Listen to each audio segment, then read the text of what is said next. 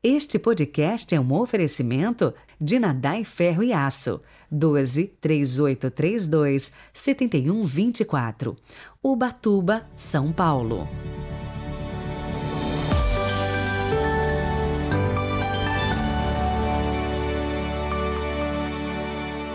Sábado, 23 de abril de 2022, oitava da Páscoa.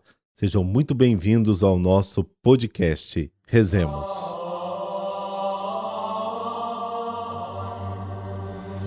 Pelo sinal da Santa Cruz, livrai-nos Deus, nosso Senhor, dos nossos inimigos.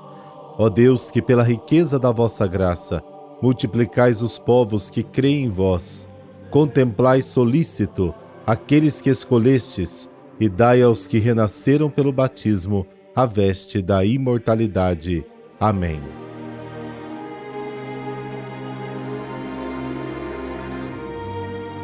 Marcos capítulo 16, versículos de 9 a 15. O Senhor esteja convosco, Ele está no meio de nós. Proclamação do Evangelho de Jesus Cristo segundo Marcos. Glória a vós, Senhor. Depois de ressuscitar na madrugada do primeiro dia após o sábado, Jesus apareceu primeiro a Maria Madalena, da qual havia expulsado sete demônios. Ela foi anunciar isso aos seguidores de Jesus que estavam de luto e chorando. Quando ouviram que ele estava vivo e fora visto por ela, não quiseram acreditar. Em seguida, Jesus apareceu a dois deles, com outra aparência, enquanto estavam indo para o campo.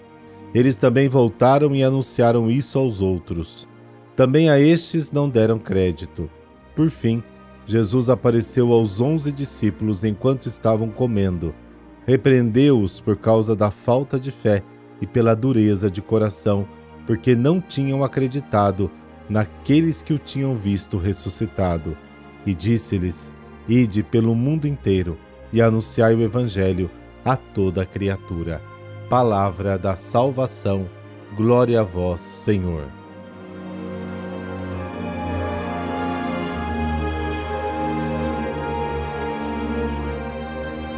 O Evangelho de hoje faz parte de uma unidade literária maior, que nos apresenta a lista ou resumo das várias aparições de Jesus.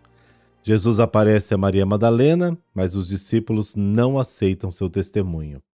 Jesus aparece aos discípulos, mas os outros discípulos não aceitam o seu testemunho.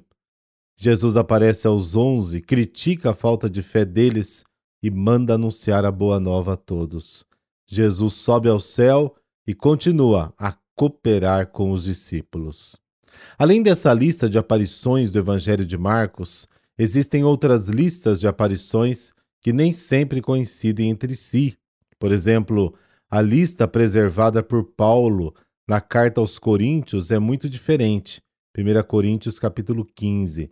Essa variedade mostra que no início os cristãos não se preocupavam em provar a ressurreição por meio de aparições. Para eles, a fé na ressurreição era tão evidente e viva que não tinha necessidade de provas. Uma pessoa tomando sol na praia não se preocupa em provar que o sol existe, porque uma pessoa bronzeada é uma prova clara da existência do sol. As comunidades, com sua existência em meio ao imenso império, eram a prova viva da ressurreição.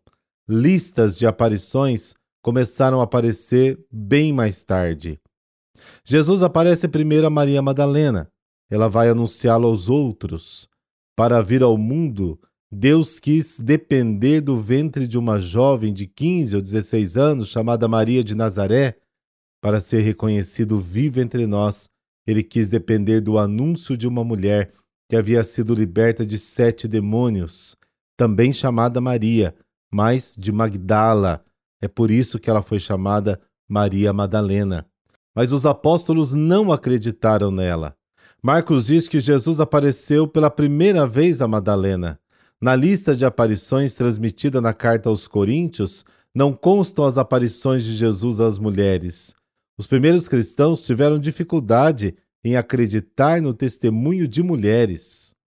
E sem muitos detalhes, Marcos refere-se a uma aparição de Jesus a dois discípulos, enquanto caminhavam para o campo.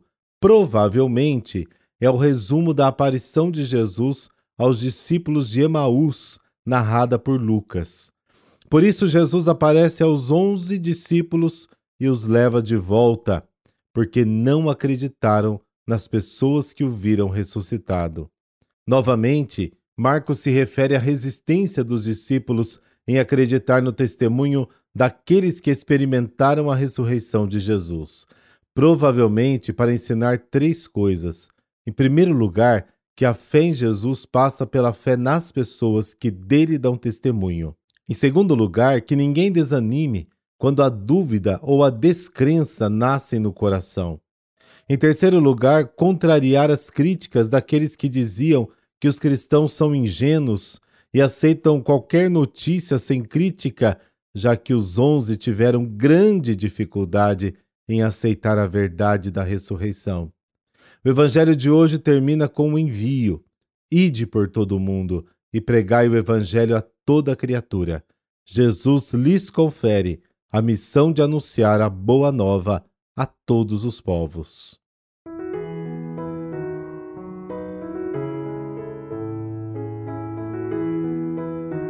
São Jorge. Em torno do século III, quando Diocleciano era imperador de Roma, havia nos domínios do seu vasto império um jovem soldado chamado Jorge. Filho de pais cristãos, Jorge aprendeu desde a sua infância a temer a Deus e a crer em Jesus como seu salvador pessoal. Nascido na antiga Capadócia, região que atualmente pertence à Turquia, Jorge mudou-se para a Palestina com sua mãe após a morte do seu pai. Lá foi promovido a capitão do exército romano. Com a idade de 23 anos, passou a residir na corte imperial em Roma, exercendo altas funções.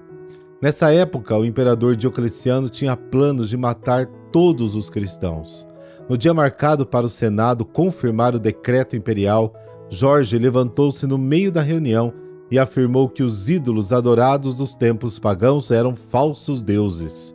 O imperador tentou fazê-lo desistir da fé, torturando de vários modos. Finalmente, Diocleciano, não tendo êxito em seu plano macabro, mandou degolar o jovem fiel servo de Jesus. Sua sepultura está na Lídia, cidade de São Jorge, perto de Jerusalém, na Palestina.